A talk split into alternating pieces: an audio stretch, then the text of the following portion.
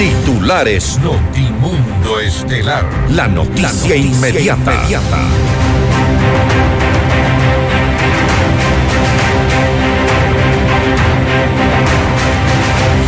El gobierno anuncia que en los próximos días entregará nombres de jueces que dañan la imagen del Poder Judicial y que tendrían vínculos con la delincuencia.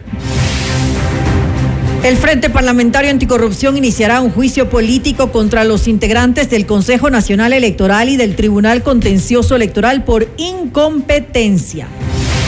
El ministro Francisco Jiménez afirma que el gobierno no usa recursos públicos para la campaña por el sí en la consulta popular. La permanencia del gerente general de Petroecuador y CNT se definirá este viernes. La Corte Constitucional confirma la inconstitucionalidad de la ley para derogar la reforma tributaria. Un tribunal ratificó la inocencia de Ola Vini e hizo un llamado de atención severo a Fiscalía por no contar con pruebas del supuesto delito, asegura su defensa Carlos Soria. El presidente Guillermo Lazo anunció una inversión de 175 millones de dólares para equipamiento y capacitación de la Policía Nacional. Las zonas críticas de Guayas, Esmeralda, Santo Domingo, Los Ríos y Manabí tendrán operativos especiales de seguridad durante la jornada electoral. Este 2 de febrero iniciarán las votaciones para las elecciones seccionales en todos los centros penitenciarios del país. En la información internacional, el Congreso peruano no aprobó el adelanto de elecciones generales para diciembre del 2023. El FBI, el FBI allana a la casa del presidente de Estados Unidos, Joe Biden, en busca de documentos confidenciales del gobierno de Barack Obama. Con el auspicio de Universidad UTE, juega el resto de tu vida. Cámara de Comercio de Quito, 116 años contigo. Por Quito Motos por un Quito digno. Municipio de Quito. Vive tus sueños a otro nivel. I am Beyond the Stars. Hospital Metropolitano. Tu vida es importante para mí. Programa de información apto para todo público.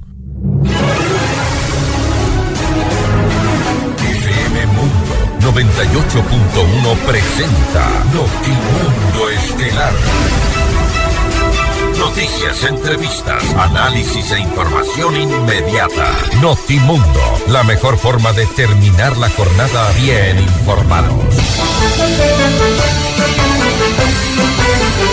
Conducción, Fausto Yepes y María del Carmen Álvarez. Dirección de Noticias, María Fernanda Zavala. Dirección General, Cristian del Alcázar Ponce.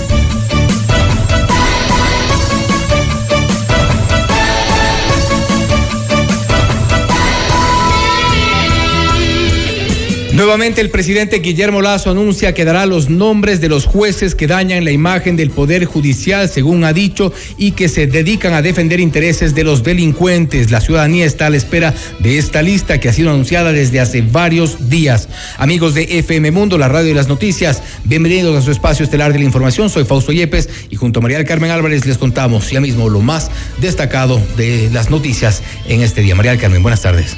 Buenas tardes, eh, Fausto y amigos. Como siempre, gracias por acompañarnos en este espacio informativo.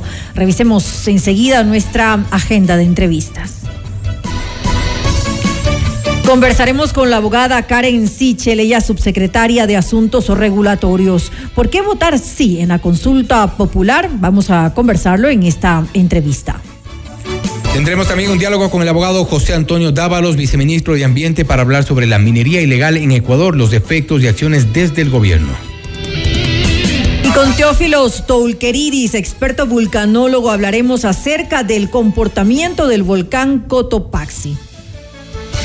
Para nuestra audiencia en Cuenca, recuerden que Notemundo es retransmitido por Radio Antena 190.5 FM. Y puedes ver y escuchar todos nuestros noticieros en vivo y con la más alta calidad a través de nuestras plataformas. Ingresa a FM Mundo Live a través de nuestra fanpage en Facebook, FM Mundo 98.1, Quito, Ecuador. Aquí arrancamos. Le mantenemos al día. Ahora, las noticias.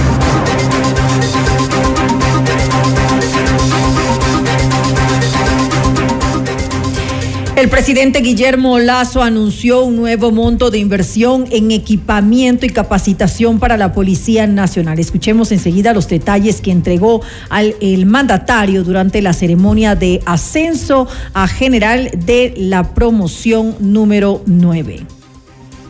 Para este año tenemos planificado una inversión de 175 millones de dólares para equipamiento, patrulleros, armamento letal y no letal, además de municiones y capacitación para la Policía Nacional.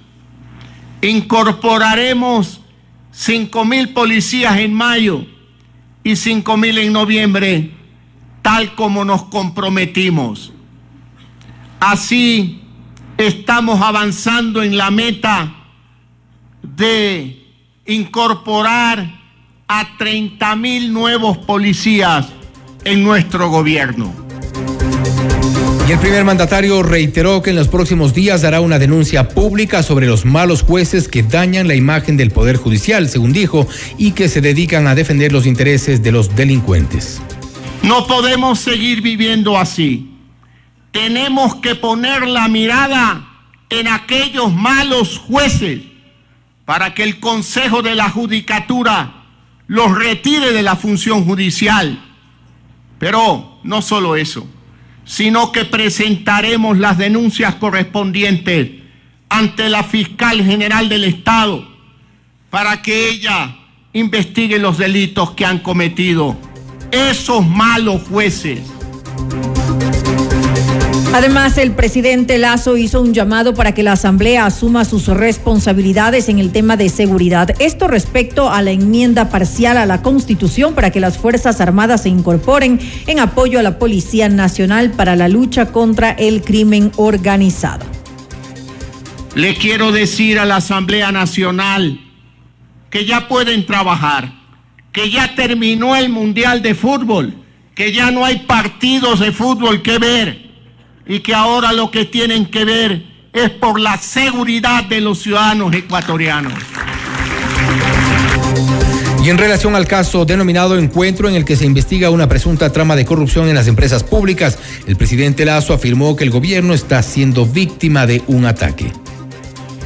Estamos bajo ataque, bajo un ataque grosero, mentiroso, que pretende manchar la honra de mi gobierno y mi honra personal, cosa que no lo vamos a permitir.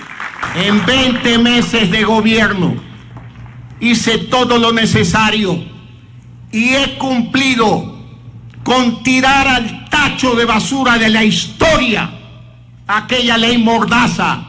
Pero una cosa es la prensa libre y otra cosa es aquellos que bajo el título de periodistas desarrollan actividades que son tipificadas como un asesinato a la reputación de un gobierno honesto. Y en otra información, el presidente de la Comisión de Fiscalización de la Asamblea Nacional, Fernando Villavicencio, iniciará procesos de control político contra los integrantes del Consejo Nacional Electoral y del Tribunal Contencioso Electoral luego de los comicios del 5 de febrero por incompetencia en el control de las actividades de las organizaciones políticas. Además, Villavicencio anunció que presentará más nombres de candidatos a las seccionales presuntamente vinculados a actividades ilícitas. Estamos pidiendo que se investigue a la candidata por la Revolución Ciudadana a la prefectura de Santo Domingo de los Áchiles, que se le investigue sus cuentas bancarias, el crecimiento económico de los últimos años y también los vínculos con el que fue abogado de Jorge Glass, porque él también es el abogado de ella, es el abogado patrocinador de ella y un sobrino de Edison Loaiza, es el asesor de la candidata a la reelección en la prefectura de Santo Domingo de los Ángeles. Los miembros del Consejo Nacional Electoral realmente son cómplices y responsables de la falta de control electoral en este país. Por eso, como presidente de la Comisión de Fiscalización, debo advertir y anunciar que el primer juicio político, sí, uno de los primeros, luego de que ellos presenten los resultados electorales, será a todos los miembros del Consejo Nacional Electoral. Y atención, la Corte Constitucional declaró procedente la objeción total por inconstitucionalidad formal del proyecto de ley derogatoria a la Ley Orgánica de Desarrollo Económico y Sostenibilidad Fiscal. Con esto, el legislativo no podrá ratificarse en esta propuesta y se verá archivada por haber violado el texto constitucional donde indica que solo el Ejecutivo podrá presentar proyectos de ley que desarrollen, modifiquen o supriman impuestos. Durante la Comisión de Soberanía, Integración y Seguridad Integral de la Asamblea Nacional, el ministro Francisco Jiménez afirmó que el gobierno no utiliza recursos públicos a favor de la campaña por el sí en la consulta popular convocada para este 5 de febrero.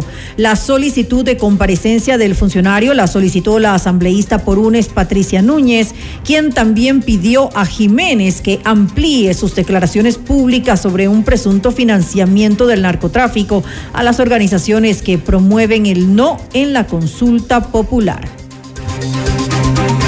El presidente de la Corte Nacional de Justicia, Iván Saquicela, criticó la demora en la designación del nuevo titular del Consejo de la Judicatura y afirmó que este retraso no es algo del azar, sino que fue provocado de manera deliberada y sistemática para tratar de controlar a la función judicial, para meter la mano en la justicia. El día de mañana se cumple un año de la renuncia de la doctora María del Carmen Maldonado, expresidenta del Consejo de la Judicatura, que quiere decir que un año la justicia del Ecuador no tiene el presidente titular del Consejo de la Judicatura. Y claro, no tiene después de que habíamos la Corte Nacional de Justicia presentado cuatro ternas. Siempre actuamos en derecho, como corresponde, pero con cualquier eh, aspecto pretextando algún asunto, no se llegó a nombrar.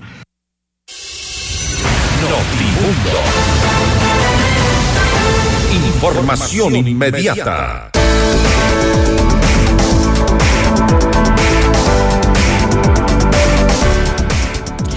Si tu yo futuro te pudiera hablar, te diría, calma, esa incertidumbre pronto pasará. Busca hacer eso que te gusta, eso que te divierte. Si lo haces, las metas se cumplen solas. La carrera que estás buscando está en la UTE. Estudia con la más alta calidad académica, becas y los mejores planes de pago. Universidad UTE, juega el resto de tu vida. En la Cámara de Comercio de Quito cuentas con un equipo y juntos llevaremos tu negocio al siguiente nivel. Nosotros ponemos la experiencia y tú pones las ganas. Te esperamos en la Avenida Amazonas y República, edificio Las Cámaras. Visita www.ccq.es o contáctanos al 0984753529. Cámara de Comercio de Quito, 116 años contigo. La rehabilitación vial en Quito está en marcha. Las parroquias antes olvidadas hoy están atendidas para tener una mejor movilidad. El municipio de Quito está trabajando por un Quito digno. La torre corporativa en Ayam Beyond the Stars Baile Park te espera con el proyecto ideal para tu oficina. Invierte en tu mejor negocio gracias a su tecnología, sostenibilidad, servicios y el diseño exclusivo de profesionales como Adriana Hoyos, Gabriela Sommerfield y Cristian Vice. Visítanos en la República del Salvador y Moscú o ingresa a iambeyondthestars.com. Hospital Metropolitano es el único hospital privado en Ecuador con cirugía robótica Da Vinci para casos de alta complejidad y cirugía bariátrica. Consulta ya con tu médico especialista. Puedes conectarte a FM Mundo Live a través de nuestra fanpage en Facebook, FM Mundo 98.1, Quito, Ecuador, y disfruta de las entrevistas exclusivas y nuestros noticieros completos con la más alta calidad. También suscríbete a nuestro canal de YouTube, FM Mundo 98.1, la radio de las noticias. Volvemos. Objetividad y credibilidad. Notimundo Estelar. Con María del Carmen Álvarez y Fausto Yepes. Regresa enseguida. Decisión Ecuador 2023. Con Jorge Ortiz. Este viernes a las 8 horas. Solo por FM Mundo 98.1. Inicio del espacio publicitario. Los quiteños merecemos vivir mejor. Te invito a construir un Quito sin miedo. Sin miedo de salir a la calle. Sin miedo de emprender. Sin miedo de llevar nuestra ciudad a lo más alto. Para lograrlo, este 5 de febrero, vota todo Alianza UIO. Listas 1723. Porque Quito merece un liderazgo de verdad. Nadie se queda atrás. Pedro Freile, alcalde. Alcaldes, CNE 2023 por la inversión pública y privada que genere empleo para la gente. Jorge Yunda, alcalde, vota todo 18. Alcaldes, CNE 2023. El Ford que siempre quisiste está en nuestros concesionarios de Quito Motors a nivel nacional. Visítanos y conoce todos nuestros modelos. Realiza tu test drive y llévatelo a casa. Todos nuestros modelos tienen disponibilidad inmediata. Además, pregunta por las promociones especiales que tenemos para ti. Encuéntranos en las ciudades de Quito, Cuenca, Latacunga, Ambato, Riobamba, Ibarra y Santo Domingo. Ford Quito Motors. Hija, hoy me hiciste la mamá más orgullosa del mundo y no puedo esperar más para tener entre mis brazos a mi primer nieto. Te amo, mi amor. Gracias a los cuidados del área de Metro Maternidad del Hospital Metropolitano, la mamá de María ahora es la abuela más feliz del mundo. Hospital Metropolitano, tu vida es importante para mí. Conoce más de nuestros servicios llamando al 1-800-H-Metro o en nuestras redes sociales. Quito quiere un cambio seguro. El cambio seguro es vivir en un Quito donde los emprendedores sean apoyados sin trabas y sus negocios funcionen de una manera sencilla, ágil y segura. Yo sé cómo hacerlo. Pato Alarcón, alcalde. Alcaldes, CNE 2023. Todos los programas mírelos en nuestro canal de YouTube, FM Mundo Live. Fin del espacio publicitario. Continuamos en Notimundo Estelar con María del Carmen Álvarez y Fausto Yepes. Le mantenemos al día. Ahora, las noticias.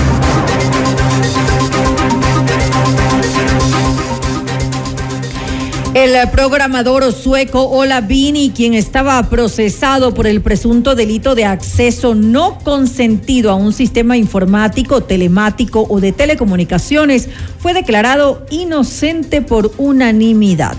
En Notimundo la Carta, Carlos Soria, abogado de Vini, aseguró que lo más importante de esta sentencia ratificatoria de inocencia es que se pone un pare a la criminalización de los defensores de derechos digitales.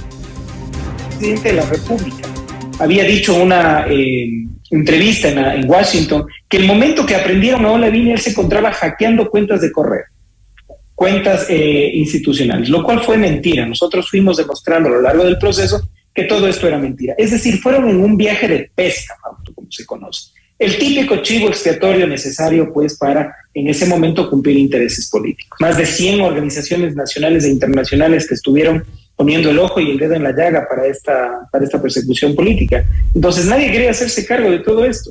Y cuando al fin llegamos a la audiencia de juicio, y eso es a lo que me refería cuando el tribunal llama severamente la atención a Fiscalía y a la CNT, nos dicen, durante la etapa de juicio no nos han presentado un sol, una sola prueba o un elemento que presuma el cometimiento de un delito, es decir, que un delito realmente pasó. Peor aún que alguien pueda ser responsable.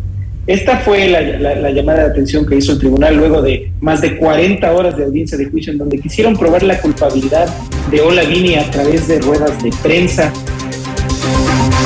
y sobre este tema, la Fiscalía General del Estado apelará a la resolución del tribunal por no estar de acuerdo con la declaratoria de inocencia a favor de Olavini. Los magistrados de la Corte Provincial de Pichincha analizarán el caso y determinarán si se ratifica o no el estado de inocencia del informático sueco. 52 mil funcionarios de la Policía Nacional estarán a cargo de la seguridad y control durante la jornada electoral que se desarrollará a escala nacional este domingo 5 de febrero. En Notimundo a la carta, Juan Zapata, ministro del Interior, afirmó que los uniformados trabajarán en todos los ejes, preventivo, investigativo, táctico y de inteligencia, para lo cual se suspendieron licencias, permisos y francos.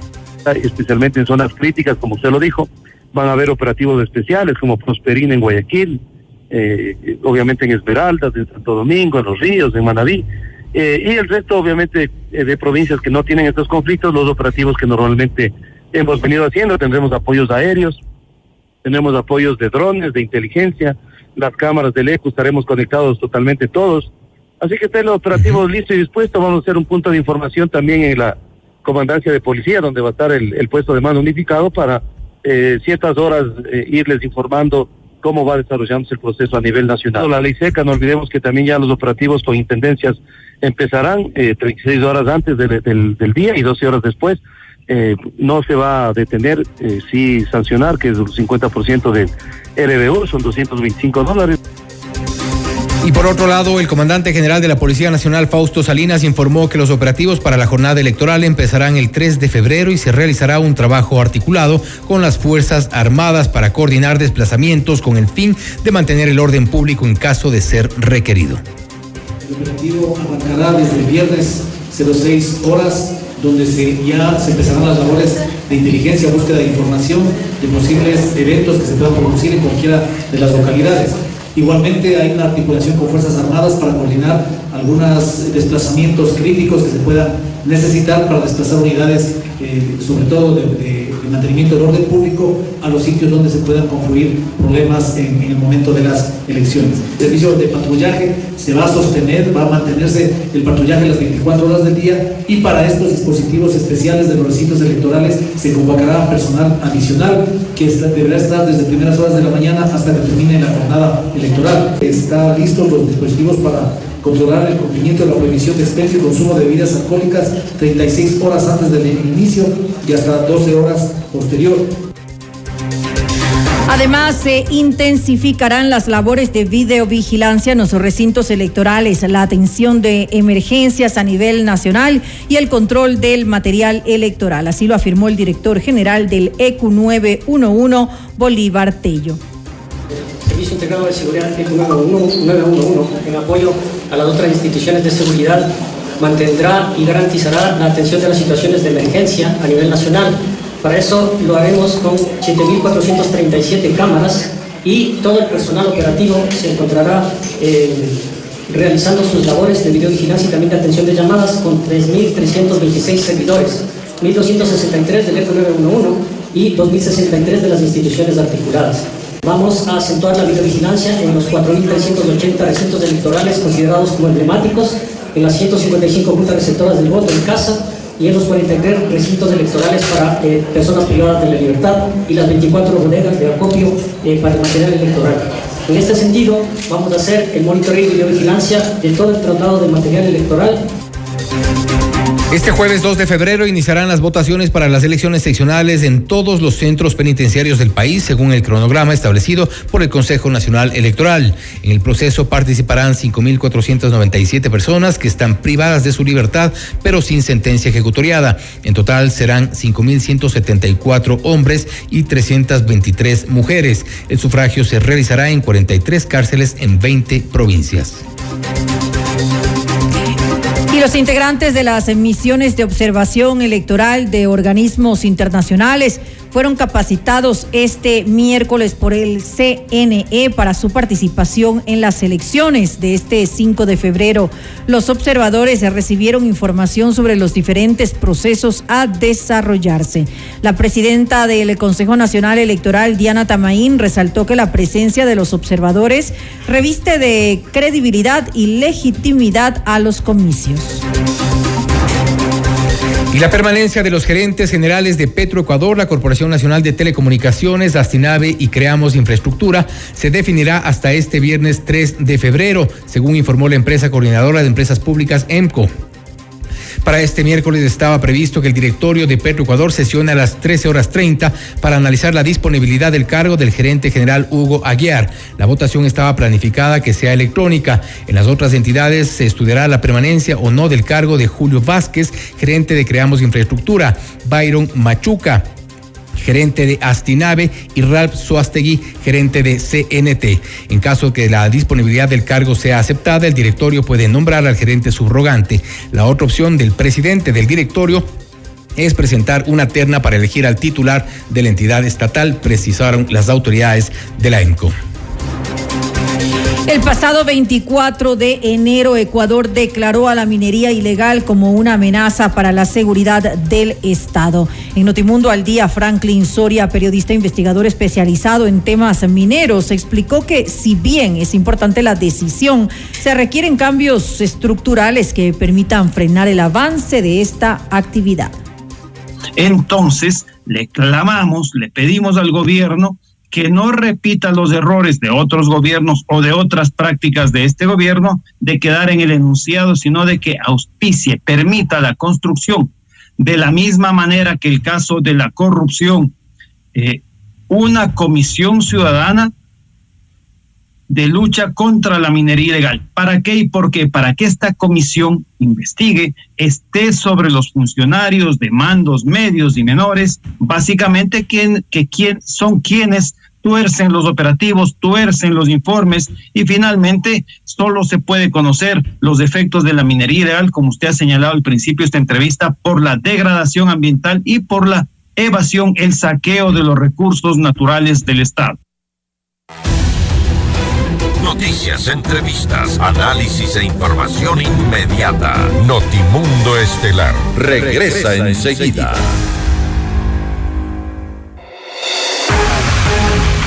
Decisión Ecuador 2023. Con Jorge Ortiz. Este viernes a las 8 horas. Solo por FM Mundo 98.1. Inicio del espacio publicitario. Sabemos que el terreno para hacer negocios es desafiante. Tranquilo, en la Cámara de Comercio de Quito cuentas con un equipo y juntos llevaremos tu negocio al siguiente nivel.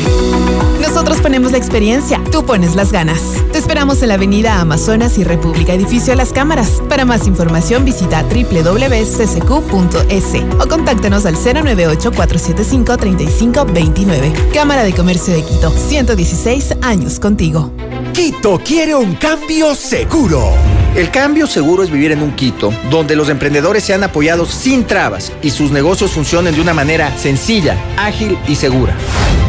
Yo sé cómo hacerlo. Pato Alarcón, alcalde. Alcaldes, CNE 2023. ¿Qué le dirías a tu yo futuro? Eh, que no sé qué hacer. Me angustia no saber qué carrera estudiar. Que me preocupa morirme de hambre. O no ser exitosa. Pero si tu yo futuro te pudiera hablar, te diría, cálmate, esa incertidumbre pronto pasará. Busca hacer eso que te gusta, eso que te divierte. Si lo haces, lo demás viene solo.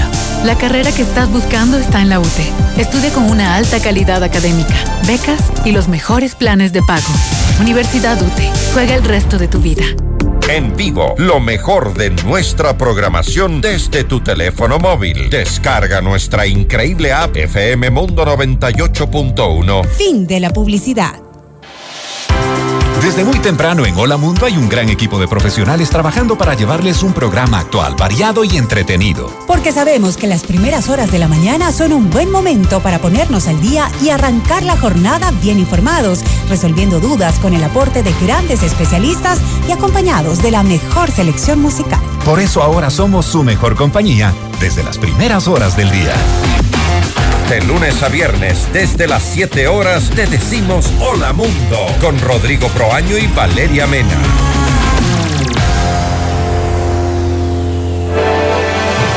Continuamos en Notimundo Estelar. Información inmediata.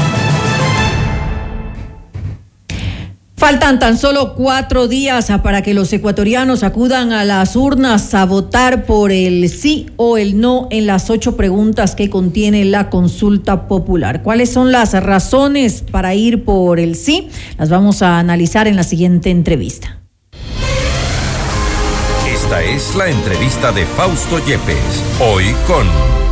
En los estudios de FM Mundo estamos ya con la abogada Karen Sichel, subsecretaria de Asuntos Regulatorios, para hablar sobre la consulta popular. ¿Por qué votar por, eh, por el sí en esta consulta popular? Es la primera, una de las primeras preguntas que le haremos. Abogada, gracias por estar con nosotros. Bienvenida.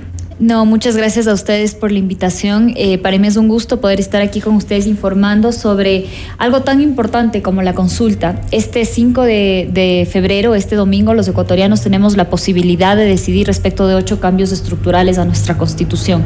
El hilo conductor de todas estas preguntas ha sido darnos herramientas a los ecuatorianos para luchar contra el crimen organizado, transnacional, local, la narcopolítica y la minería ilegal. Así se han diseñado eh, cuidadosamente ocho preguntas que buscan, sin duda, darnos más herramientas para combatir contra el crimen organizado. No, no son suficientes las herramientas que tenemos en el país, legales, la normativa que tenemos, un código orgánico integral penal, seguramente falta de voluntad, quizá voluntad política en algunos casos para controlar eh, lo que ocurre. No, no son suficientes las herramientas que hay. Eh, nuestro diseño constitucional es bastante deficiente tanto en materia de justicia penal, por eso estamos tratando de reformular eh, el sistema a través de la Fiscalía General del Estado, que es la pregunta 2, como a través también de los organismos eh, y de los mecanismos de cooperación internacional que se permiten en el país. La prohibición de la extradición, que actualmente está vigente en el país, es una de esas. Nosotros poco a poco debemos ir mejorando y reforzando nuestras instituciones y creo que tenemos una oportunidad precisamente para aquello. Ahora, en, en cuanto a la pregunta 2 que usted menciona, el Consejo de la Judicatura y nos ha dejado con una deuda gigante, ¿no? Ahora que tenemos eh, también una pugna de poderes interna en el Consejo de la Judicatura y básicamente lo que, lo que no han hecho es cumplir con sus funciones. y ¿Esto no se resolvería cumpliendo nada más?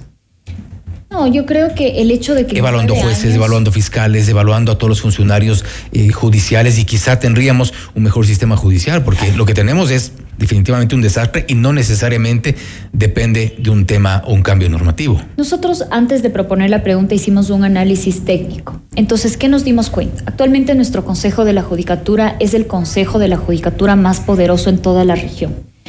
Bolivia tiene un sistema similar al nuestro, pero ni siquiera Bolivia o Venezuela tienen un consejo que acapare tantas funciones dentro de la función judicial. Nuestro Consejo de la Judicatura no solamente que actualmente selecciona fiscales, selecciona jueces, defensores públicos, martilladores, notarios, es decir, cada uno de los funcionarios que es parte de la función judicial. Eso es un problema estructural el hecho de que en nueve años nosotros no tengamos un proceso finalizado eh, para seleccionar a fiscales, por ejemplo. Eso es un problema estructural, no depende de las personas. Claramente tenemos un Consejo de la Judicatura enorme, eh, obeso, que lo que que lo que es, hace, hace imposible cumplir su función, por ejemplo, de seleccionar fiscales. Al Ecuador le hacen falta más de 600 fiscales. Esto, en palabras sencillas, ¿en qué se traduce? No existen suficientes servidores públicos investigando delitos y acusando a los criminales eh, que merecen ser acusados. Entonces, ante un problema estructural, la solución tiene que ser también estructural. Si es que fuera por falta de voluntad política, como usted sugiere, que creo que podría ser una combinación, habría que ver... Por inacción no voluntad política necesariamente, pero inacción, de las autoridades del Consejo de la Judicatura. los hemos visto sentados, los hemos visto pelearse por el puesto en el caso de la presidencia del Consejo de la Judicatura, unos por quedarse eh, en funciones prorrogadas, otros por ingresar. La pugna ha sido evidente incluso desde el Consejo de Participación Ciudadana. Es por eso un poco a, lo que me refería. Exacto. Y yo creo que para eso hay otras herramientas que deben estar en control, que son como, por ejemplo, las herramientas que tiene la Contraloría, las herramientas que tiene la Corte Constitucional, la misma Asamblea Nacional. Pero nosotros hemos identificado un problema que va más allá de las personas que forman parte de ese órgano, que es un problema estructural. Y usted ha dicho muy bien, yo creo eh, que esto nace desde un sistema que está corrupto a partir del Consejo de Participación Ciudadana y Control Social. Yo he tenido la oportunidad de visitar varios lugares del país para informar sobre la consulta y muchos de los ecuatorianos se quejan y dicen cómo es posible que la justicia esté en manos de personas que, que sacan a los narcotraficantes y a los criminales. Entonces ahí es cuando tenemos que preguntarnos, ¿quién puso ese juez ahí? ¿Y quién puso el Consejo de la Judicatura? Y es que todo se encuentra eh, unido, todas las preguntas de la consulta se encuentran unidas para darnos de alguna forma más justicia, no solamente en administración penal, sino las preguntas 5 y 6 también darnos más institucionalidad. Un consejo de la Judicatura que se decía tenía eh, al menos cercanía con el presidente Lazo en algún momento respecto a unos audios, pero no es el tema que vamos a abordar. Vamos a la pregunta número uno, quizá una de las más polémicas, quizá una de las sobre las cuales más ha atacado la oposición en el tema de la extradición. ¿Por qué decir que sí? Para mí es importante decir que sí entendiendo a lo que estamos diciendo que sí. Para mí eso es lo, lo, clave. O decir que no, entendiendo a qué se está diciendo que no. La extradición es una herramienta que nos permite a los estados cooperar entre nosotros para enviar a través de un proceso judicial a criminales ecuatorianos que se encuentran delinquiendo en nuestro país y que pueden ser requeridos por otra justicia. Famosamente, Pablo Escobar decía que él prefería vivir una vida en Colombia a ser extraditado a los Estados Unidos y juzgado a, través de las autoridades de Estados Unidos. ¿Por qué digo que es importante votar informados? Al final del día de eso se trata esto. Porque no queremos crear una expectativa eh, o una sobreexpectativa, porque si bien la extradición es una herramienta poderosa y es una herramienta que la Corte Interamericana, las Naciones Unidas nos están eh, exhortando a los estados que, que implementemos, es una herramienta para debilitar y desmantelar poco a poco las bandas criminales. El problema de seguridad en el Ecuador es un problema complejo que requiere de la aplicación de varias políticas públicas. ¿Es reconocer también las debilidades? ¿De qué? De nuestro sistema. Nosotros vivimos en una democracia que tiene, es muy frágil. Nuestras instituciones, no solamente las de la justicia, pueden ser permeadas por bandas criminales. Entonces, pero esto va más allá del Ecuador. El crimen organizado transnacional es un, es un fenómeno que está ocurriendo en el mundo. Las Naciones Unidas, cuando se firma la UNTOC hace 20 años prácticamente, nos llaman a los estados y dicen, nos estamos dando cuenta que por efecto de la globalización, los criminales ahora pueden colaborar entre ellos.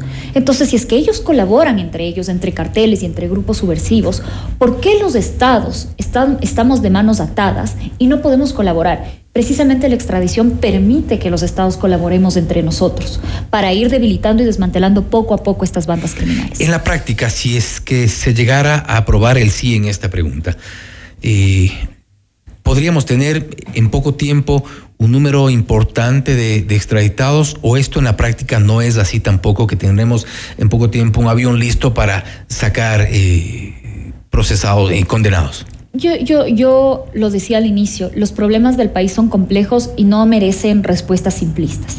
La extradición es una herramienta más y una herramienta que requiere de un proceso. Un proceso que empieza con un acuerdo ministerial que tiene que dictar Cancillería, para lo cual tiene 45 días una vez que se apruebe la pregunta. Una vez que la Cancillería apruebe ese acuerdo ministerial, nosotros podremos ya comenzar los procesos de extradición que suelen tomar unos meses en la Corte Nacional de Justicia. Yo he oído que parte de la voz de la oposición dice es que estos procesos pueden tomar mucho tiempo. ¿Y qué? ¿Y qué? Porque van a tomar meses, entonces mejor no hagamos nada y seguimos siendo el escondite de criminales. Es importante que los ecuatorianos entendamos que tenemos la oportunidad de establecer una herramienta más para darle cara al narcotráfico. Al final de cuentas, de eso se trata la extradición. Pregunta tres, respecto de la reducción del número de asambleístas. Nuevamente la pregunta, ¿por qué decir sí en este caso? Eh, ¿Se reduciría la representación? y hay algunos cuestionamientos respecto de esta, de esta propuesta. La pregunta 3 creo que va de la mano también de la pregunta 4, pero particularmente esta pregunta busca reconfigurar a nuestra Asamblea Nacional y como consecuencia de esa reconfiguración opera una reducción del número de asambleístas. Lo que nosotros estamos haciendo y lo que nosotros hemos analizado es que actualmente existe una sobrerepresentación de ciertas provincias y una subrepresentación de otras. A mí me parece incorrecto, he, oído que personas dicen, ah, es que ahora es así eh, y luego va a quedar así. No se puede comparar lo que se tiene con lo que se va con lo que se propone, porque lo que se tiene es un sistema absolutamente distorsionado. Lo que se tiene que hacer una comparación es de lo que tendría que ser y lo que se está proponiendo. Por ejemplo, un voto de una persona en Guayas vale 15.4 veces menos que un voto de una persona en Galápagos. Imagínese usted esto. Las mujeres luchamos por siglos por la igualdad, por el derecho a la igualdad al voto. Y en el Ecuador ese derecho es burlado por un sistema de representación mal hecho. Lo que busca la propuesta es tratar de garantizar que el voto de todos los ecuatorianos valga lo mismo y todas las provincias estarán representadas y los migrantes también. No nos olvidemos que la Asamblea Nacional es una asamblea nacional del país. Los asambleístas no van allá a legislar por su provincia, van a legislar con espíritu y, sentido nacional. Así que creemos que esta pregunta realmente en el fondo está mejorando la proporcionalidad de la Asamblea y con eso la representatividad de todos los ecuatorianos. Ahora, respecto a la pregunta cuatro que menciona, ¿está usted de acuerdo con exigir que los movimientos políticos cuenten con un número de afiliados mínimo equivalente al 1.5% del registro electoral de su jurisdicción y obligarlos a llevar un registro de sus miembros auditado periódicamente en el Consejo Nacional Electoral. Esto eh, también tiene que ver con, con algo que se, eh, se ha cuestionado mucho y principalmente en este proceso electoral, estos famosos movimientos y partidos de alquiler. Así es. Nosotros tenemos, eh, a ver, en el Ecuador existen dos organizaciones políticas, los partidos políticos y los movimientos políticos. Tenemos siete partidos políticos y 272 movimientos políticos. La enmienda busca atacar a los movimientos, a los 272 que existen. Aquellos movimientos de alquiler, de escritorio, que no tienen vinculación con la ciudadanía. Es que es increíble que existan movimientos. Y menos representación. Con una sola persona existen movimientos con una sola persona y una sola persona puede proponer candidatos y recibe fondos públicos por eso.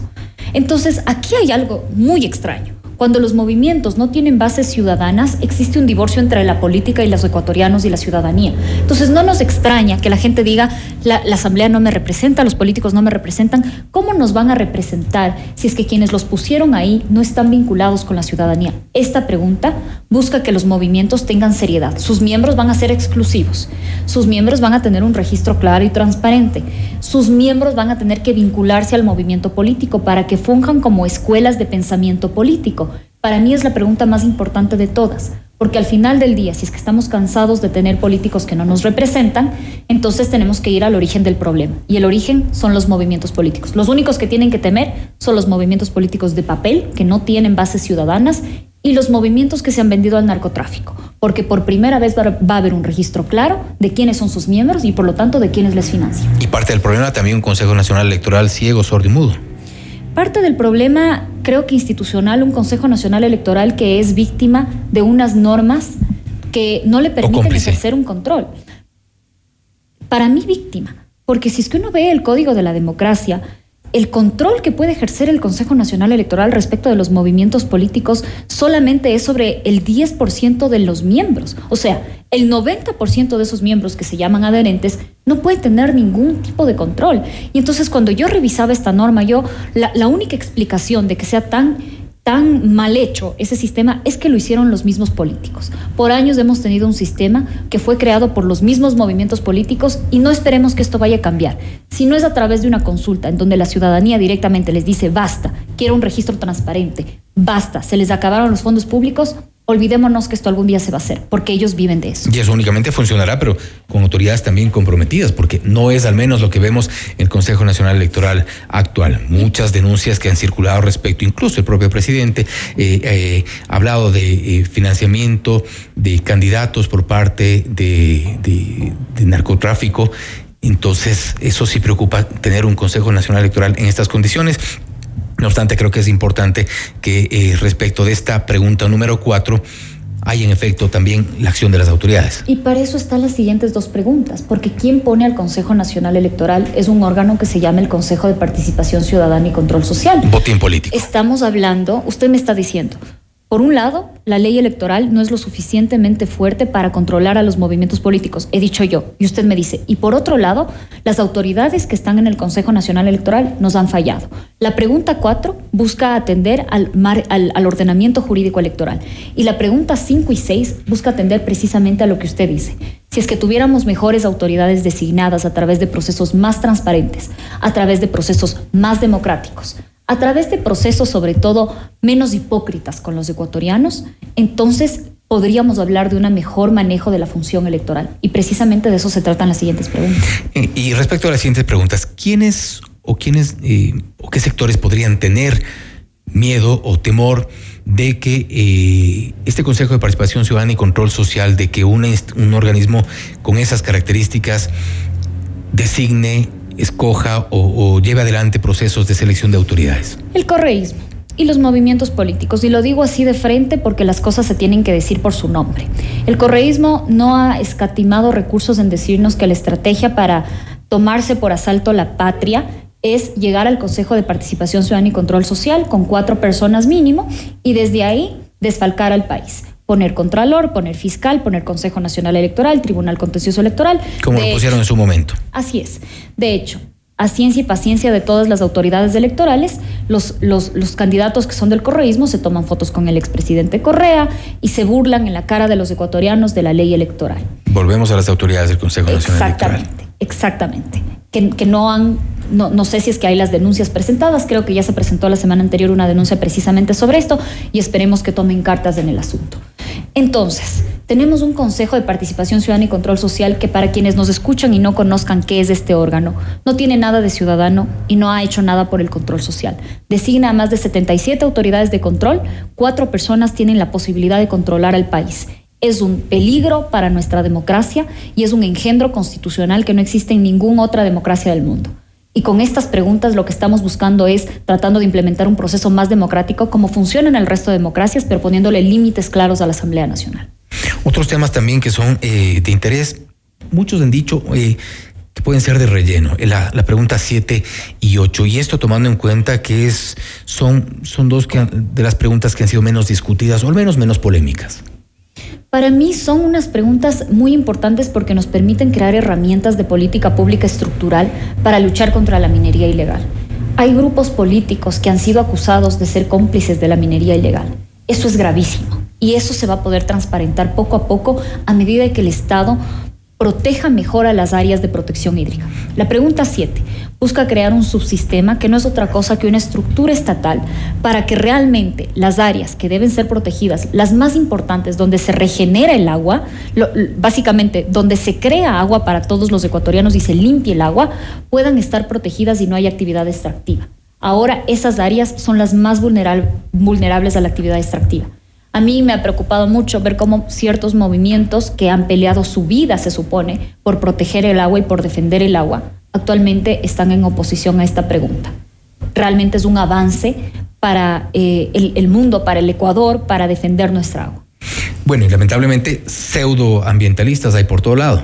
Así es, creo que eh, el otro día lo conversaba y hablaban de un término que me pareció perfecto para esto, el populismo ambiental el populismo ambiental de personas que se toman causas importantes y relevantes como su bandera y el rato de actuar no hacen nada por, por, su causa. Y esto creo que es una, una muestra de esto nosotros para construir esta pregunta nos reunimos con miembros de las organizaciones civiles, de la, ciudadanía, y entendimos que el problema que, tiene, que tenemos ahora en nuestra constitución no es la falta de derechos, existen esos derechos reconocidos. El problema siempre fue que en la parte orgánica, en la parte institucional, nunca se le, le preocupó a la constitución de Montecristi establecer mecanismos reales para hacer que esos derechos se cumplan y los dejaron en declaraciones poéticas. Tenemos una naturaleza que es sujetos de derechos que me parece un avance en materia ambiental. Tenemos ciertas normas que sin duda son revolucionarias en materia constitucional, pero lo que no tenemos son los mecanismos para implementarlos. Y esta es un mecanismo para implementar eso y darle cara y darle la lucha a la minería ilegal. Y para que la gente nos, nos, nos pueda un poco eh, entender y contextualizar de lo que hablamos en las preguntas 7 y 8. La número 7 dice, ¿está usted de acuerdo con que se incorpore un subsistema de protección hídrica al Sistema Nacional de Áreas Protegidas, enmendado, enmendando la Constitución de acuerdo con el anexo número 7? Y la, la pregunta número 8, ¿está de acuerdo con que las personas, comunidades, pueblos y nacionalidades puedan ser beneficiarios de compensaciones debidamente regularizadas por el Estado por su apoyo a la generación de servicios ambientales, enmendando la Constitución de acuerdo con el anexo 8 respecto de temas ambientales. Esto es importante también tomar en cuenta lo que usted mencionaba hace un momento, eh, lo que ocurre con la minería ilegal. También ahí eh, se ha dicho no es falta necesariamente eh, de leyes o de cambiar la Constitución. Hay inacción también por parte de autoridades locales, autoridades de, de los GAT. Sí, de los GAT. Eh, la verdad es que, por ejemplo, nos reunimos con el MATE, con el Ministerio, para ver por qué no se estaban tomando las medidas para cuidar a las áreas protegidas.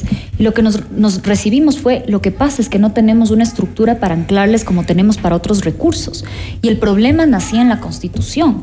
Entonces, tomando en cuenta que actualmente hay ciertas políticas que no se pueden implementar debido, creo, a un descuidado diseño institucional en materia orgánica, nosotros hemos propuesto estas salidas para, por un lado, crear una, una, estructura que realmente nos permita proteger y cuidar el agua y por otro lado crear un, un sistema perdón, de incentivos para quienes trabajan a favor del medio ambiente. Y no me refiero a incentivos solamente económicos, sino sociales. Estamos hablando de becas, para lo cual, por ejemplo, nosotros estudiamos modelos comparados con Australia y Costa Rica, en donde esto ya se está implementando de manera más seria.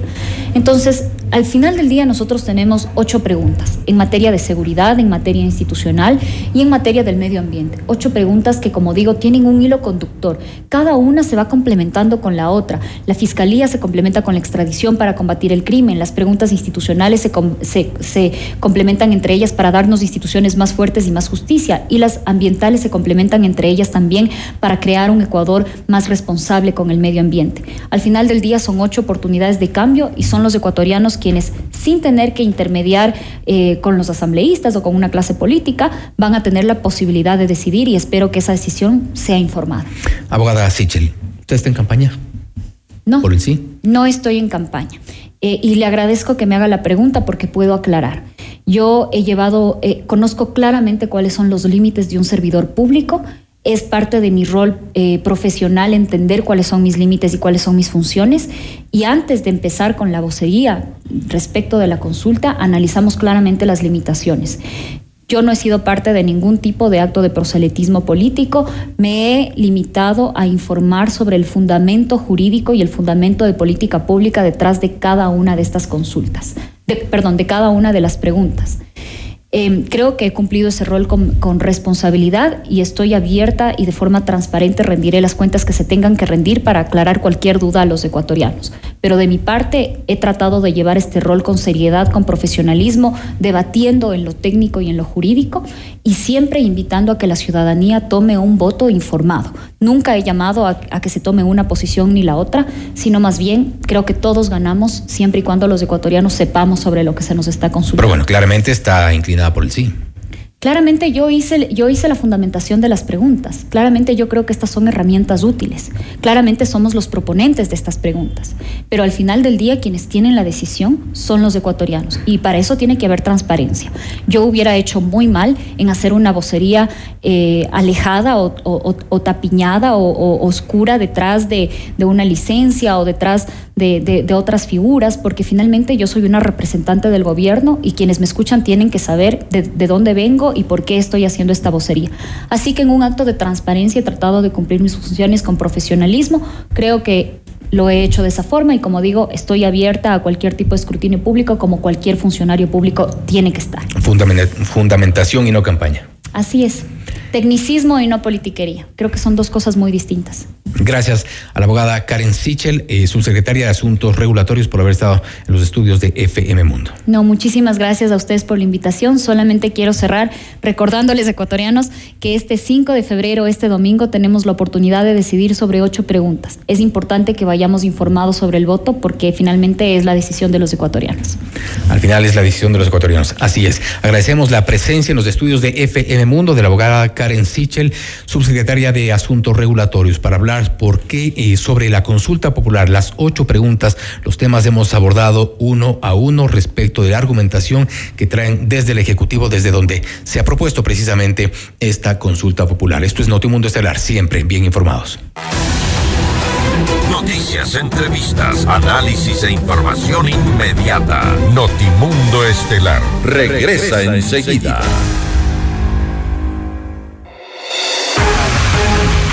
Decisión Ecuador 2023. Con Jorge Ortiz.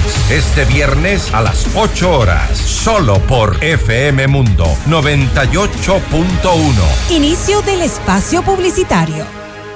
Los quiteños merecemos vivir mejor. Te invito a construir un Quito sin miedo. Sin miedo de salir a la calle. Sin miedo de emprender. Sin miedo de llevar nuestra ciudad a lo más alto. Para lograrlo, este 5 de febrero, vota todo Alianza UIO. Listas 1723. Porque Quito merece un liderazgo de verdad. Nadie se queda atrás. Pedro Freile, alcalde. Alcaldes, CNE 2023. Papá, no me imagino un día sin un consejo tuyo, sin tu apoyo y todo el amor que siempre me das. Agradezco tanto esta segunda oportunidad que nos da la vida para estar más cerca de ti. Gracias a la velocidad de respuesta del área de emergencia del Hospital Metropolitano, el hijo de Don Luis va a seguir disfrutando de su primer héroe. Hospital Metropolitano, tu vida es importante para mí. Conoce más de nuestros servicios llamando al 1-800-H-Metro o en nuestras redes sociales. Quito quiere un cambio seguro. El cambio seguro es vivir en un Quito donde los emprendedores sean apoyados sin trabas y sus negocios funcionen de una manera sencilla, ágil y segura. Yo sé cómo hacerlo. Pato Alarcón, alcalde. Alcaldes, CNE 2023. Descarga nuestra increíble app FM Mundo 98.1 para escucharnos y vernos en vivo. Hasta aquí la publicidad. Continuamos en Notimundo Estelar. Información inmediata. El gobierno declaró a la minería ilegal como una amenaza a la seguridad del Estado. En Ecuador, según la Agencia de Regulación y Control de Energía y Recursos Naturales, hay campamentos de minería ilegal en 17 de las 24 provincias de la costa, sierra y Amazonía. ¿Cuáles son las acciones que lleva a cabo el gobierno? Lo vamos a revisar enseguida. La noticia requiere profundidad. En Notimundo están los protagonistas de la noticia. Así es, estamos en este momento ya en contacto con el abogado José Antonio Dávalos, viceministro de Ambiente, para hablar sobre la minería ilegal en el Ecuador, los efectos y acciones por parte del gobierno. Abogado Dávalos, gracias por estar con nosotros. Fausto Yepes le saluda, bienvenido. Buenas noches, Fausto. Qué gusto saludarlo. Le pido disculpas de antemano, pero por alguna razón hoy estoy un poco disfónico. Sí, parece el clima también que nos complica un poco. Abogado Dávalos, gracias nuevamente. Este, ¿Y cómo, qué pasos se han dado, qué pasos se deberían darse ya por estos días, una vez que el gobierno ha, declarado a la minería ilegal como una eh, amenaza para la seguridad pública y del Estado? Y esto no se ve realmente ya en el territorio. Hemos eh, constatado que muchos de quienes han denunciado de actividades ilegales de minería en el sector oriental principalmente continúan haciéndolo por estos días. ¿Qué ha cambiado? A ver, tenemos que tener claro que la declaración que se hizo eh, de la minería ilegal como una, una declaratoria de amenaza a la seguridad nacional es solamente el principio esta declaratoria le permite al Estado ecuatoriano, pero en este caso particular al gobierno nacional, plasmar, eh, se espera que en un decreto ejecutivo, una serie de acciones que nos van a ayudar a combatir la minería ilegal. Obviamente, la acción lógica es continuar e incrementar, tanto en fuerza como en frecuencia, los distintos operativos que se puedan dar en territorio hemos visto cómo en el año pasado tuvimos pues el famoso Manatí, el, operativo Manatí, pero este no fue el único. Hubieron varios otros operativos en Naranjalito, en Puzuno, y de hecho este año, ya en el mes de enero, hemos tenido dos operativos más con auxilio de la Fuerza Pública, tanto en Carlos Julio Rosemena como en Naranjalito.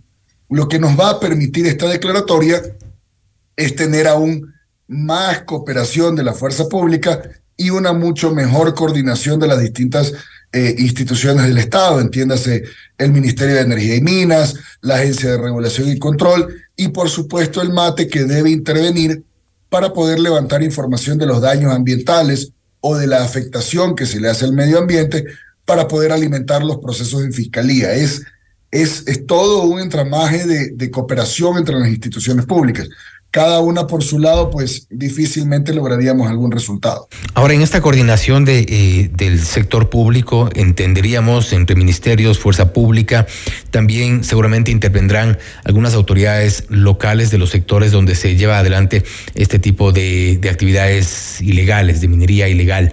¿Y ¿Cómo lograr que una coordinación sea efectiva cuando muchas de las autoridades locales se han denunciado, se sabe, es un secreto a voces, son parte del problema? Bueno, eso, eso es un, ha sido todo un reto. Ha sido todo un reto conservar la información reservada.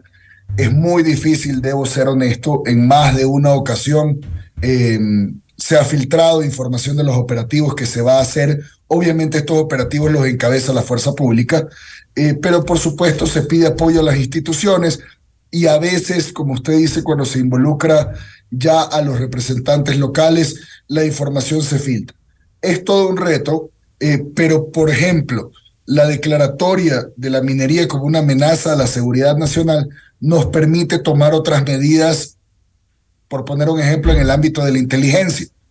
Entonces, va a ser mucho más difícil que alguien se arriesgue a filtrar información sabiendo que hay todo un aparataje de inteligencia, de la, sea de la policía o del ejército, verificando que dicha información no se filtra. Ese es, por ejemplo, uno de los efectos que nosotros esperamos que se consiga con esta declaratoria. Poder tener mucho más control de quién maneja la información y pues si llegase a filtrarse, saber por dónde se filtró para que no siga ocurriendo.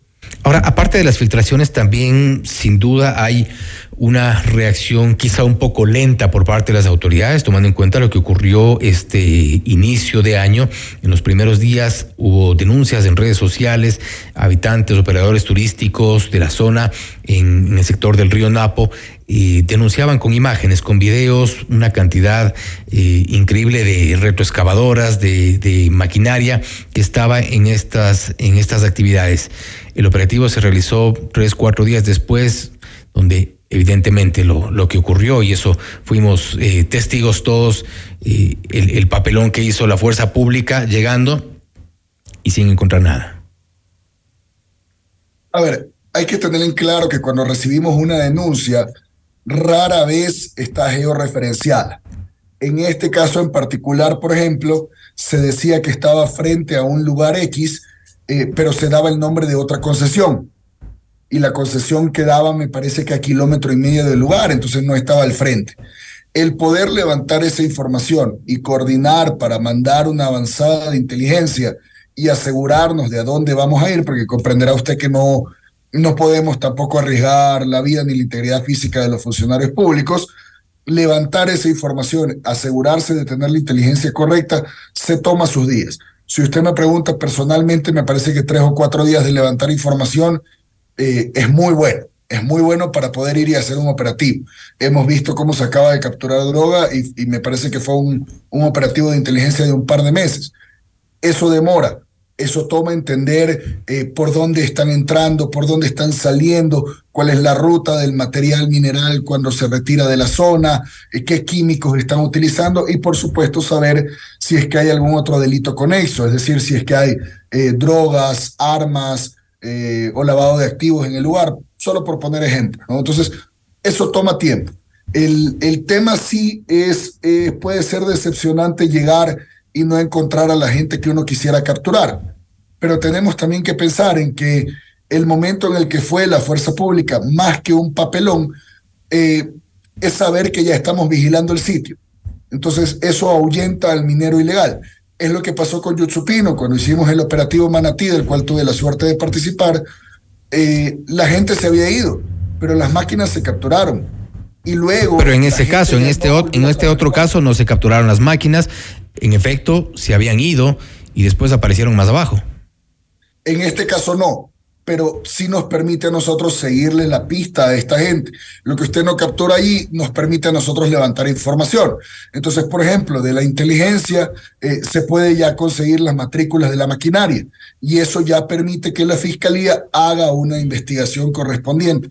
Aunque en ese momento no se haya capturado una máquina, sí aporta elementos para una investigación y nos permite al menos ahuyentar a los mineros ilegales y que nuestros equipos me refiero a los del Ministerio del Ambiente, Agua y Transición Ecológica, puedan entrar y hacer una caracterización de qué es lo que dejó atrás esa maquinaria. Es decir, que hubo deforestación, remoción de vegetación, si se utilizó o no se utilizó, digamos, mercurio o cianuro. Nos permite a nosotros hacer ese levantamiento que luego va a aportar a la investigación de fiscalía. Veíamos las imágenes, a ver si podemos ponerlas de nuevo mientras usted eh, hablaba. Ahí tenemos imágenes 1 de febrero del 2023, 11 y 30 de la mañana, y este, vemos ahí claramente las volquetas, la maquinaria, que está evidentemente en una parte, en una zona eh, que es, o al menos era, eh, turística. ¿Qué hacen ustedes con esto que circula, que es de fácil acceso, que eh, no necesitamos más que un mensaje y sabemos exactamente en dónde están? De hecho, equipos periodísticos han ido inmediatamente hacia allá y, han registrado estas imágenes, las mismas imágenes. ¿Qué hacen en esos casos? Estas imágenes circulan todos los días, hasta hoy. Lo, lo primero es tratar de averiguar exactamente dónde es. Tenemos que tener puntos bien referenciados y una cosa es grabar al otro lado del río y otra cosa es tratar de ir a estar al frente de esas maquinarias eh, y correr el riesgo de que salga alguien armado. Pero bueno, si llegan con los militares y la fuerza pública, me imagino que es parte de la misión también. Difícilmente alguien que filma que es un operador turístico o turistas inclusive eh, puede acercarse allá. Sí, seguro, nosotros tampoco, pero eso toma tiempo. Entonces, cuando, cuando usted se moviliza inmediatamente con su equipo de grabación a hacerlo, eh, usted no va y, los increpa o les pregunta quiénes son o se para frente y no necesita llevar... La fuerza pública podría para hacerlo. Nosotros, levantar a la fuerza pública requiere el tener una información de inteligencia. Primero, saber dónde es. En, en ese video usted no puede saber en qué parte del río es. Entonces tenemos que levantar primero la información y luego coordinar con fuerza pública para poder asistir. Le aseguro que nos tomaría no más de unos cuatro minutos saber exactamente dónde es con un mensaje a las personas que están subiendo estas imágenes y de hecho lo hemos eh, hecho en, algunas en algunas ocasiones eh, y esto es en el en el río Arajuno. Esto nos, nos han confirmado y esto fue precisamente publicado hace pocas horas. Ahora, eh, ¿qué van a hacer ustedes también? Y hablábamos de infiltración y se denuncia mucho de la presencia de los gobiernos locales, como ya lo habíamos dicho. Mucha de esta maquinaria se mueve a través de los ríos en gabarras que son de las autoridades de, de manejo de las autoridades locales. ¿Qué hacen con ellos? Ya, hay, ahí hay que tener en cuenta que, por ejemplo, eh, una de las denuncias que hubo, habían reportado que se estaba extrayendo oro con minería ilegal. Al levantar la información, que, que, no es tan fácil porque para una investigación en fiscalía yo no le puedo decir que da frente a tal lugar, hay que tener la información referenciada para que no haya lugar a dudas. Eh, cuando se levantó la información, resultó que era maquinaria de un GAT y una gabarra de un GAT, porque allí habían unas concesiones mineras de libre aprovechamiento. Esto es de material pétreo, de, de arena, eh, para cuando un GAT va a construir una carretera o una vía dentro de la ciudad. Es muy diferente a la minería metálica aluvial, que es, por ejemplo, lo que estaban haciendo cuando vimos el operativo Manatí o lo que están haciendo en Naranjalito. Lo que ocurría acá era que estaban haciendo una minería no metálica, que es lo que se conoce como eh, áridos y petros, y lo estaba haciendo un GAT. Nosotros ya mandamos personal, eh, ya se levantó información de los puntos en donde se estaba efectuando esto, ya sabemos cuáles son las concesiones dentro de las cuales se hacían y estas concesiones no tenían regularización ambiental. Entonces lo que se está haciendo allí es ejercer una actividad sin contar con los debidos permisos, pero sí tenían un título minero. En otro caso que estaba un poco más alejado, eh, ni siquiera había una concesión minera. Un GAT, que prefiero no revelar porque está todavía el proceso en camino, eh, perdón, en proceso, valga la redundancia, eh, el GAT había solicitado una, una concesión minera, porque igual es una concesión minera para áridos y pétreos, pero nunca se le había otorgado. Y se habían adelantado a hacer trabajos sin tener un título minero. Pero sería importante. Definitivamente ante actividades irregulares. Pero sí sería importante dar. Eh, Fausto, se han iniciado ya los procesos sancionatorios. en base a esos informes. Sí sería bueno conocer, eh, si no con nombre y apellido, al menos a qué eh, gobierno autónomo descentralizado nos referimos, porque es importante también que la gente sepa qué clase de autoridades tenemos que hacen este tipo de actividades sin tener las autorizaciones, sin tener los permisos en regla. Si me deja tener hecha al menos la notificación inicial, antes de poder relevar el tema, la notificación inicial dentro del proceso sancionatorio, yo lo apreciaría. Pero usted sabe que igual uno, uno revela la información ahorita, luego el tema se torna político y esa, esa no es la intención. Preferemos ya tener notificado en debido proceso el inicio del sancionatorio antes de poder divulgarlo, pero encantado, ahí se convierte en información pública. Y estaremos pendientes de esa información también para hacerles una, eh, una llamada, poder tener alguna entrevista con los representantes de esos gobiernos autónomos descentralizados para saber en qué están pensando cuando eh, violan de esa manera la ley. Eh, viceministro, una pregunta última nada más. En los próximos días, semanas, quizá podemos de alguna forma esperar algún golpe a la minería ilegal. Eh, podemos esperarlo. Varias cosas van a cambiar con esta declaratoria. Como digo, la idea es que se incremente no solamente la fuerza de los operativos, sino también la frecuencia. Eh, igual, obviamente, hay limitantes a veces de, los sectores en donde existe, están plenamente identificados como zonas de minería ilegal. Hay cuatro o cinco que, que son realmente preocupantes para el Estado ecuatoriano y la idea es empezar por ahí, ¿no? Eh, yo estoy seguro de que en las próximas semanas vamos a empezar a ver los resultados en cuanto ya podamos convertir esta declaratoria de amenaza a la seguridad nacional en algo que realmente los impacte. que sea algo que, impacte y que sea algo que tenga efectos y consecuencias sobre todo. Viceministro, gracias por haber estado con nosotros. Un placer, Fausto. Nuevamente le pido disculpas por la voz, pero no quería fallarle. No se preocupe, estamos bien. Gracias. Hemos escuchado perfectamente. Ha sido el abogado José Antonio Dávalos, viceministro de Ambiente, hablando sobre la minería ilegal en el Ecuador, efectos y acciones desde el gobierno. Anuncia que podrían darse algún tipo de golpe eh, importante a la minería ilegal en nuestro país en los próximos días o semanas. Esperemos que así sea, que este tipo de actividades paren ya en nuestro país, principalmente en las zonas protegidas. Esto es Notimundo Estelar, siempre bien informados. Notimundo. Información inmediata.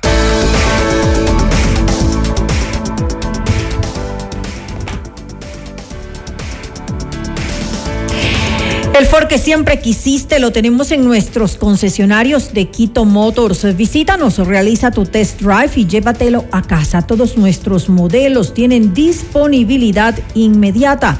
Ford Quito Motors. La rehabilitación vial en Quito está en marcha. 26 millones de inversión y más de 2 millones de personas beneficiadas. El municipio de Quito está trabajando por un Quito digno.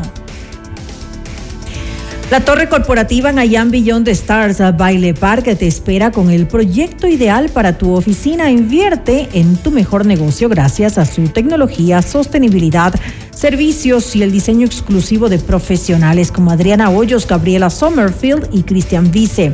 Visítanos en la República del Salvador y Moscú o ingresa a iambeyondthestars.com. Cinco parejas serán nuestras invitadas especiales al Sinfónico de Santiago Cruz, acompañado de la Orquesta Sinfónica Nacional de Ecuador, este 9 de febrero. Inscríbete ahora en fmmundo.com y en el WhatsApp 098-999-9819 con la palabra Cruz y tus datos personales. El premio incluye una cena en Pícaro Resto Grill, sorteo miércoles 8 y jueves 9 de febrero en todos nuestros programas en vivo. Santiago Cruz Sinfónico, otra promoción gigante de FM Mundo, la estación de los grandes espectáculos. Noticias, entrevistas, análisis e información inmediata. Notimundo Estelar regresa, enseguida.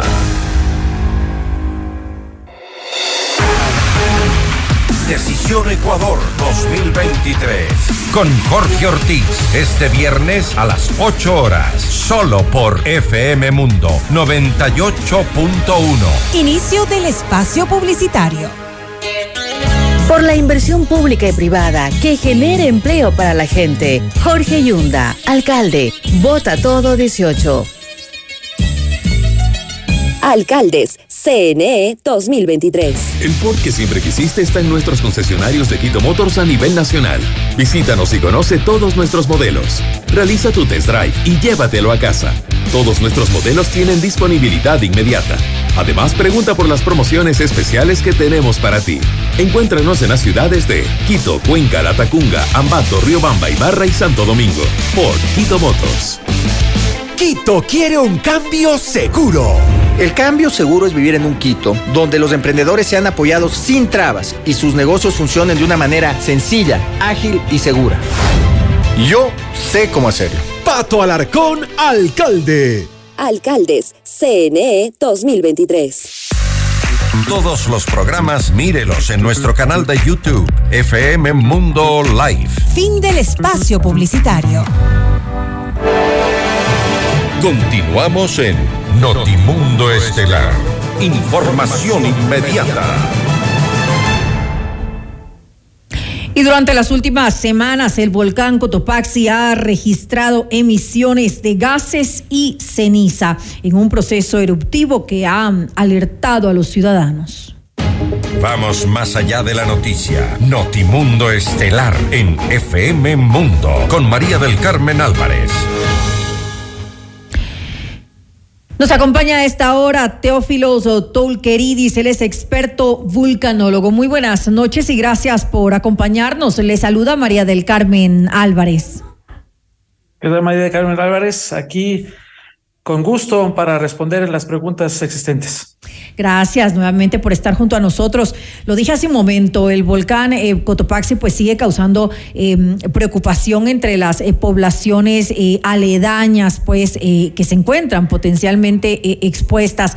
¿Qué tan probable resulta en estos momentos ante lo que se está registrando que haya una em, eventual explosión que podría pues provocar el descenso de la Ares y obviamente pues complicar la situación de quienes eh, viven eh, relativamente cerca al volcán Cotopaxi? Eso es un medio serio y requiere obviamente respuestas serias y la probabilidad es 0% que pasa algo así. Primeramente empezamos con el, ah, el más importante. No existe un proceso eruptivo en este momento con el volcán Cotopaxi. Es un proceso más que todo climático, hidrometeorológico, yo lo llamaría casi. Es una fase hidrotermal. Hidrotermal simplemente la traducción agua caliente se trata de algo que está pasando en el cráter, en el conducto del volcán, en la parte superior, superior del uh, conducto del volcán. No tiene ningún contacto en este momento lo que está pasando en el cráter con la cámara magmática, por lo tanto podemos excluir categóricamente y también con la evaluación de las cenizas y los gases que se trata de una fase eruptiva. Esto es absolutamente excluido y por lo tanto no habrá ni flujos de lava, no habrá explosiones grandes, no habrá flujos piroclásticos y por lo tanto tampoco no tendremos flujos lajáricos. Eso es totalmente excluido para esta fase. Pero la emisión de ceniza no entraría dentro de, un proceso eruptivo que usted dice que no existe tal.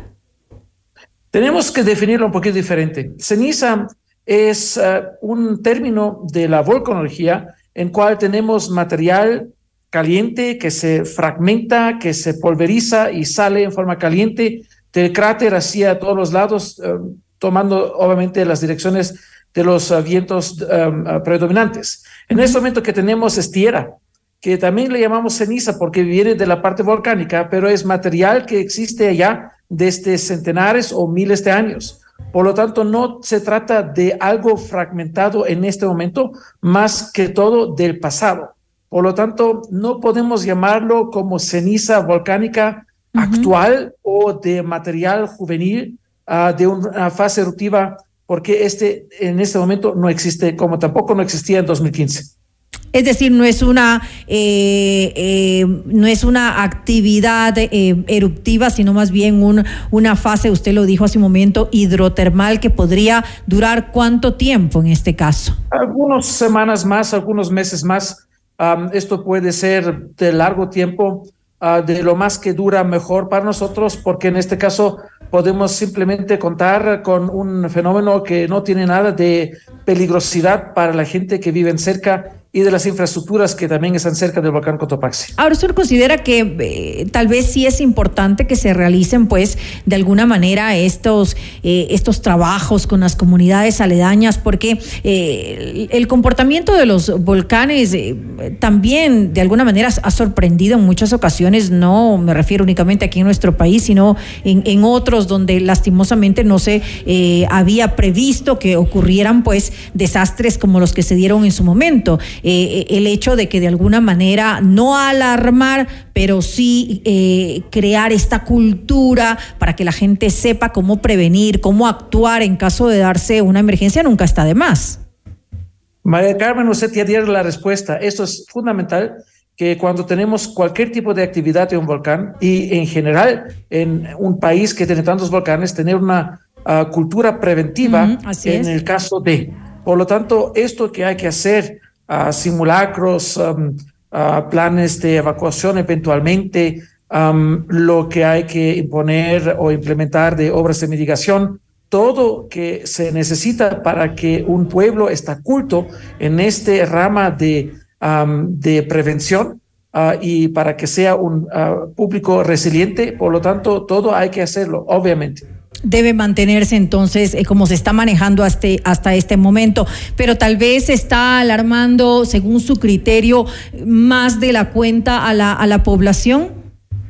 Sí, esto es el otro problema de, de, cierta forma de ignorancia, sin decirlo en forma o del sentido de un insulto, cuando no hay información, cuando hay una falta de información. creo que en este país, en este momento, falta mucho de, de comunicación sincera y clara hacia todos los niveles socioeconómicos del pueblo, de los académicos, de las autoridades mismas, ah, en cual se explica exactamente qué está pasando con el volcán para que la gente no ignora y tampoco exagera cuánto pasan las cosas. Por lo tanto, el miedo que existe en este momento es más en base de chismes o de inadecuada información hasta de medios oficiales, es decir, de la prensa y de otras autoridades. Ah, por lo tanto, hay que ver realmente qué está pasando, dar tal vez más información más clara y suavizar, no tener eh, términos técnicos demasiado en los boletines y otros informativos para que todo el pueblo, toda la población sabe exactamente qué pasa con el volcán para prepararse por lo que está pasando, no por cosas que no existen. Ahora, usted en el año 2015 no había... Em, eh, opinado que tal vez por un tema de probabilidades podía darse una eminente erupción. Yo recuerdo algo de eso. Ah, antes de la primera ceniza, antes del 14 de agosto de 2015, no sabíamos qué va a pasar, por qué no tenemos ceniza, porque con la ceniza podemos dar una evaluación y también con los señales sísmicos. Por lo tanto, la probabilidad que ocurriría una fase eruptiva catastrófica como de 1877 era de 72%. Para este año, de la probabilidad es entre 76 y 77%. Ah, por ciento. Pero con la primera ceniza en 2015 y la primera ceniza del octubre de 2022 podemos excluir este tipo de fase eruptiva. Por lo tanto, la probabilidad va a aumentar y en algún momento se va a dar. No hay ninguna duda que la historia se repite. Se ha repetido 19 veces en los últimos 2.200 años. Esos son nuestros resultados, no de otros. Por lo tanto, podemos decir con 100% de probabilidad que nuestras vidas, en 3, 5, 8 años, quién sabe, sí tendremos una fase eruptiva con catástrofes como las conocemos de la historia. Pero no en estos momentos. Con seguridad dice que este no. Totalmente, totalmente, 0% probabilidad, cero.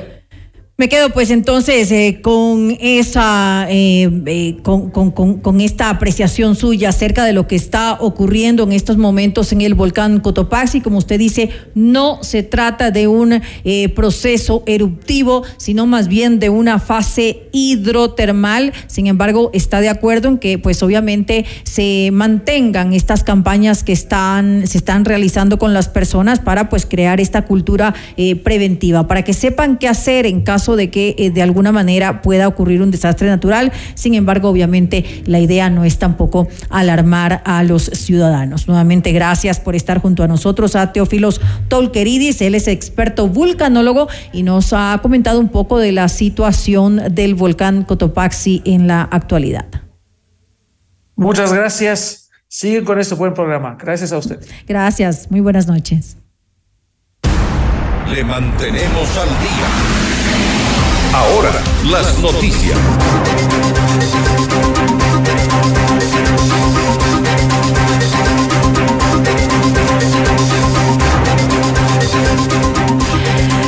Policía Nacional ejecutó un operativo en Guayaquil para capturar a miembros de la banda del crimen organizado Las Águilas. Las personas detenidas estarían dedicadas al almacenamiento de armas, extorsión y robos a mano armada. El presidente Guillermo Lazo destacó la captura de los integrantes de la banda que fueron hallados en posesión de drogas, armas de fuego, balas y dinero en efectivo.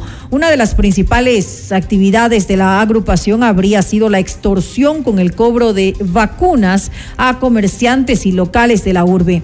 Juan Zapata, ministro del Interior, aseguró que el operativo reunió a varias unidades policiales para desarticular a esta banda criminal. En otro ámbito de la información, desde el 1 de febrero inicia el proceso de revisión técnica vehicular en Quito. En Notimundo al Día, Silvana Vallejo, directora de la Agencia Metropolitana de Tránsito, informó que están solucionados los inconvenientes que complicaron el trámite durante el 2022 y que hasta el momento se han generado cerca de mil turnos. Aquí más de los detalles que entregó sobre este procedimiento antes de tomar turno, debe cancelar todos los valores pendientes, igual que ahora. ¿Cuáles son esos valores pendientes? Los valores pendientes son las infracciones, el servicio de revisión técnica vehicular, el adhesivo y las multas si lo tuviera. Esto debe cancelar. Toda vez que cancela puede tomar su turno. Nosotros tenemos seis centros de revisión técnica vehicular. La demanda se concentra, la preferencia está en la Florida, y en San Isidro, y el año anterior también en Bicentenario. En cambio, en los centros de revisión técnica vehicular como Guamaní, Guajaló, Carapungo, están totalmente libres, a veces casi vacíos, a veces casi vacíos, pero ahí hay total disponibilidad de turnos. El día de hoy iniciamos y hasta el momento se han tomado alrededor de mil turnos aproximadamente. Entonces, están eh, eh, distribuidos en los seis centros de revisión técnica vehicular. Presten atención, en dos meses iniciará en el país el proceso de vacunación a más de dos millones de aves contra la influenza aviar. Así lo ha informado el Ministerio de Agricultura y Ganadería, luego de que el subcomité técnico de la Comisión Nacional de Avicultura recomendó que la alianza con las empresas eh, Macuna de Ecuador y Avimex de México importen cuatro millones de dosis. Las vacunas serán financiadas por la empresa privada y los productores tendrán la asistencia técnica y el acompañamiento de agrocalidad y de esta cartera de Estado. Y atención, el Tribunal de la Corte Nacional de Justicia negó la solicitud de suspensión condicional de la pena a Gabriel Mansur, expresidente de la Corte Provincial de Justicia del Guayas, y Silvana Valladares, por lo que deberán cumplir con la sentencia por enriquecimiento ilícito. Los jueces consideraron que el delito por el cual fueron declarados culpables tiene connotaciones de corrupción e imprescriptibilidad, dejando en firme la sentencia de cinco años de prisión que debe cumplir Mansur y los 30 meses de cárcel para Valladares. El directorio de Petroecuador ratificó a Hugo Aguilar en el cargo de gerente general de la estatal petrolera en medio del proceso de depuración que ejecuta el gobierno en las empresas públicas tras denuncias de una presunta red de corrupción. Aguilar ocupa el puesto desde el 18 de agosto del 2022 y es el cuarto gerente de la entidad desde que comenzó la administración de Guillermo Lazo.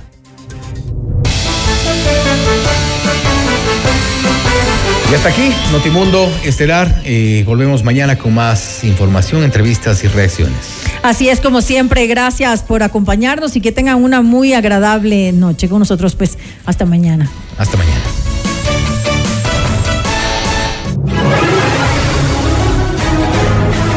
FM Mundo 98.1 presentó Notimundo Estelar. Noticias, entrevistas, análisis e información inmediata. Notimundo, la mejor forma de terminar la jornada bien informado. Conducción, Fausto Yepes y María del Carmen Álvarez. Ingeniería de sonido, Mauro Olivo. Producción FM Mundo Live. Javier Merino. Coordinación y redacción, Fernanda Utreras. Dirección de noticias, María Fernanda Zavala. Dirección general, Cristian del Alcázar Ponce. Se prohíbe la reproducción total o parcial de este programa sin previa autorización de FM Mundo. Notimundo Estelar. Con el auspicio de... Universidad UTE. Juega el resto de tu vida. Cámara de Comercio de Quito. 116 años contigo. Por Quito Motos. Por un Quito digno. Municipio de Quito. Vive tus sueños a otro nivel. I am Beyond the Stars. Hospital Metropolitano. Tu vida es importante para mí.